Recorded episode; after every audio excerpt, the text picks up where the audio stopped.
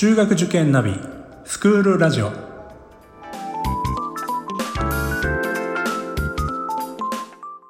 スクールナビゲーターののびるです。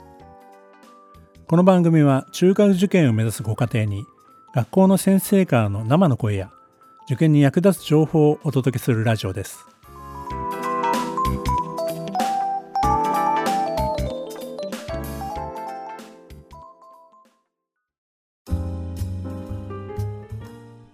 今回は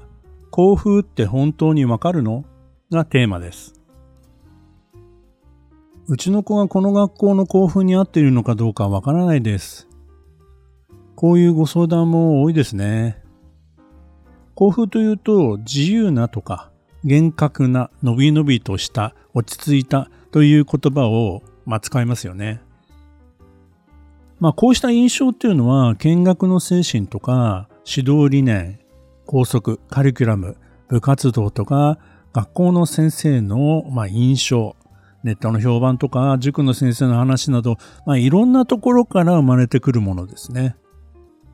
しかし、まあ、人によって、まあ、その捉え方は違うと思うんですね。学校見学ぐらいだと、まあ、なかなかわかりにくい部分ではないでしょうか。ただですね、まあ、あの、交付学校の風と書くくらいですから、実際にやっぱり行ってみるというのが、まずは第一番目ということになりますよね。先ほど学校見学くらいではなかなか分かりにくいとお話しましたけども、でも行かなければ分からないことはたくさんあると思います。やはり校長先生のお話から学校の先生の雰囲気とかね、まあ、授業を見てても、まあ、ああこれかっていうのはわからないかもしれませんけども、まあ、そこの学校の中に流れている空気というか、まさに風ですよね。まあ、そういったものを一度まず感じてくるということ。そして、えー、その感じ方というか、第一印象を大切にしておいてほしいと私は言っています。この第一印象がですね、何度か言っても変わらなければ、その学校はもしかしたらお子さんにとって、えー、まあ、相性のいい学校になるのかもしれません。お子さんのことを一番分かっているのはやっぱり親御さんですから、まあ、その所感といいますか、印象というのはしっかり、記憶に留めておくべきだと思います。何かメモに取ったりとかですね、ボイスレコーダーで、えー、その時の印象を吹き込んでおく。まあこういったことがですね、6年生の最後の方で、じゃあ迷った時にどの学校にしようか、えー、決め手に欠けていた時に、えー、当初どうだったかなというところに、えー、立ち戻ってみるということもできると思うんですよね。まあ、学校説明会以外だとやはり文化祭とか体育祭何度もお話ししてますけども、こういったところで素の生徒の様子、えー、先生の様子というのがわかると思います。普段は立ち入ることができないところに、まあ、入れることもありますし、文化祭なんかに行ってみるとですね、あまり自由じゃないかなと思っていた学校でも、ここまで生徒たちに任せてくれてるんだ、みたいなところを感じたりとかですね。宗教系の厳しい学校だと思っていたら、ヒップホップのイベントをね、みんなでガンガン踊っていたりとか、先生がね、あの、一緒になってバンドに参加していたりとか、まあそういったあの姿を見ると、やはり印象が変わるんではないでしょうか。ですから、まああまりですね、幸福幸福というところにとらわれないというかね、外からの情報に惑わされないということが大事だと思います。実際に学校の文化とか風土といったもの、いわゆる校風といったものっていうのは、その時、その時のですね、生徒たちが作るものですから、ですから、我が子がその学校に入学した後にまた新しい文化とか風土というのが作られるということだと思うんですよね。今見たり感じたりしているものはですね、あくまでも今いる生徒たちが作っているもの、えー、そういうことだと思うんですよね。最近はですね、えー、男子校が共学になるとか女子校が共学になるみたいなことが、まあ、しょっちゅうありますから、それによってですね、学校の雰囲気ってのはガラッと変わってしまうんですよね。ですので、まあ、校風というのはやはり、まあ、行ってみて感じたところ、まあ、このあたりまでにしといて、あとはですね、他の要素をいろいろ検討してみるというのが大事だと思います。他にも学校選びのポイントとして、まあ、出題傾向、これを気にされる方、早くから気にされる方もいらっしゃいます。確かに、まあ、出題傾向を知っておくことは大事です。えー、最終的なその入試問題との相性っていうのもですね、え、検討しなくてはいけないと思うんですが、まあ、早くからそれを優先的な学校選びの、まあ、材料にする必要はないかなと思うんですよね。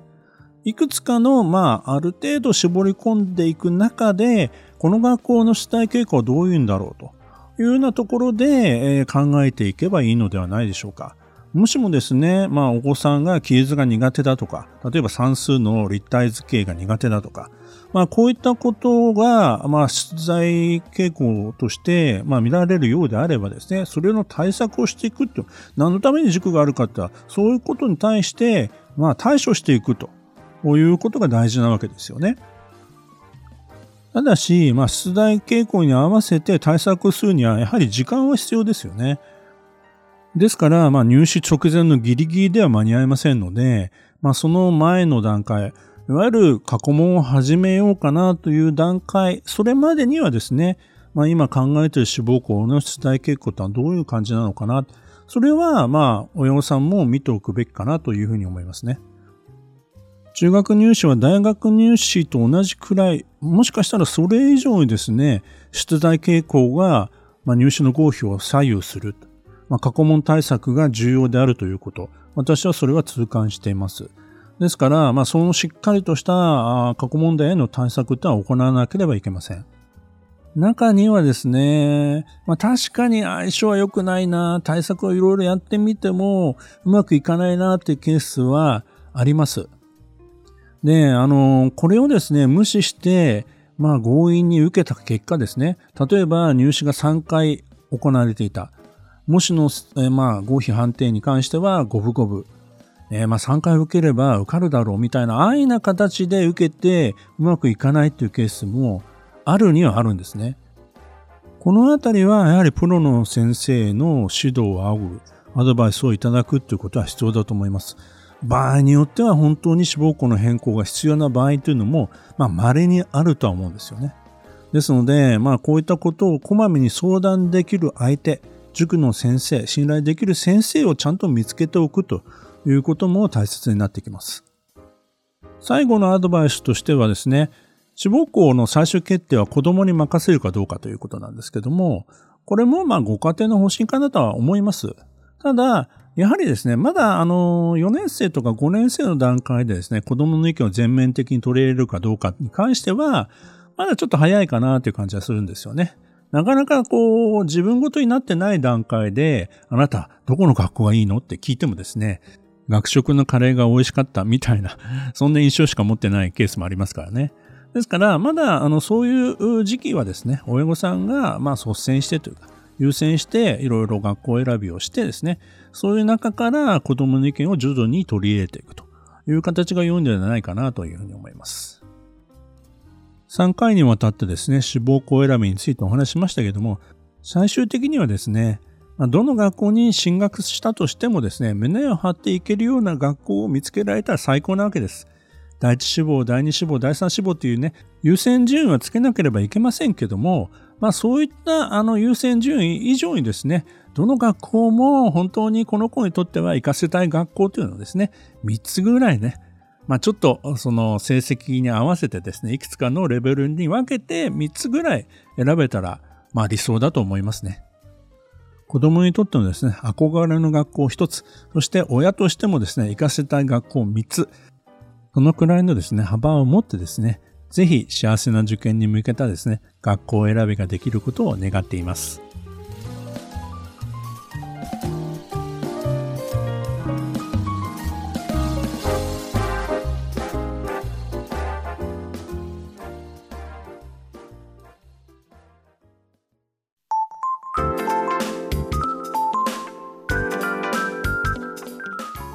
クールラジオでは番組への感想、出演してほしい学校など皆様からのお便りをお待ちしております。また受験に関する質問や相談にもお答えしていきますので概要欄の Google ホームからお気軽にお寄せください。Apple、Amazon、Google、Spotify などの無料のポッドキャストアプリで